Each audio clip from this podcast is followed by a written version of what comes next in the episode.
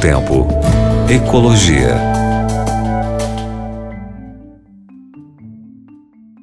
Olá, meu querido ouvinte, minha querida ouvinte da Rádio Novo Tempo. Oba, estamos de novo juntos com o seu Novo Tempo Ecologia, o programa que traz para você uh, um pouco de uh, raciocínio e reflexão a respeito da nossa casa e que vai te pedir para de jogar o lixo embaixo do tapete. Hum, por favor.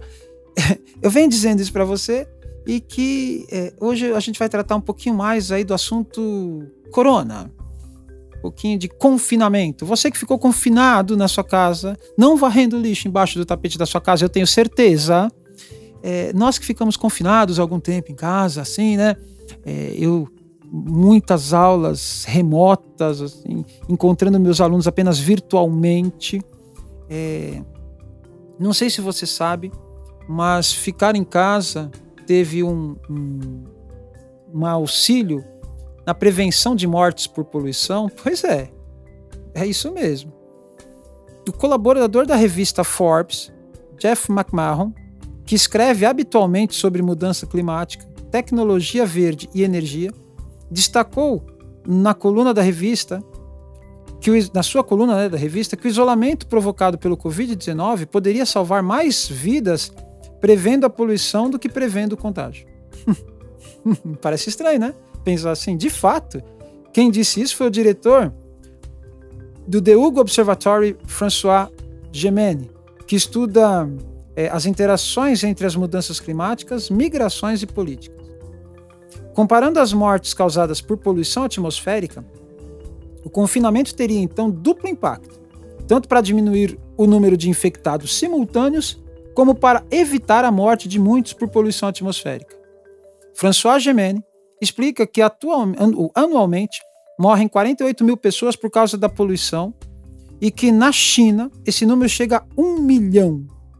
Já nos Estados Unidos, esse número pode chegar a 100 mil por ano, e segundo a Organização Mundial da Saúde, globalmente, 7 milhões de pessoas podem falecer a cada ano por causa da poluição do ar. Lembra do nosso quiz? Pois é, 7 milhões de pessoas poderiam morrer por causa da poluição do ar. É fato que o coronavírus vem provocando situações dolorosas e perdas inesperadas, além de colapsar sistemas de saúde que podem, né, que, que acabaram provocando outras mortes não associadas com o Covid-19. As soluções, entretanto, podem resultar em saldos mais positivos para a sociedade e para o meio ambiente. De novo, não é falar obrigado para o Covid, não. Mas é repensar de que este isolamento social, nós estarmos mais reclusos, nós consumirmos menos, nós colocarmos menos carros nas ruas, porque Carros importados hum, ficaram na garagem mais tempo.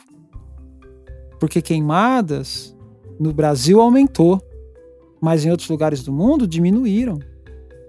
Sabe? É, foram lições que nós tiramos de uma pandemia e que nós precisamos colocar em, como, como fator importante para o nosso desenvolvimento e para para a manutenção da nossa vida no planeta. Pense bem nisso. Não encare é, o que o Ecologia está falando aqui agora como ah, ele é a favor da peste que veio com o Covid-19. Não, muito pelo contrário.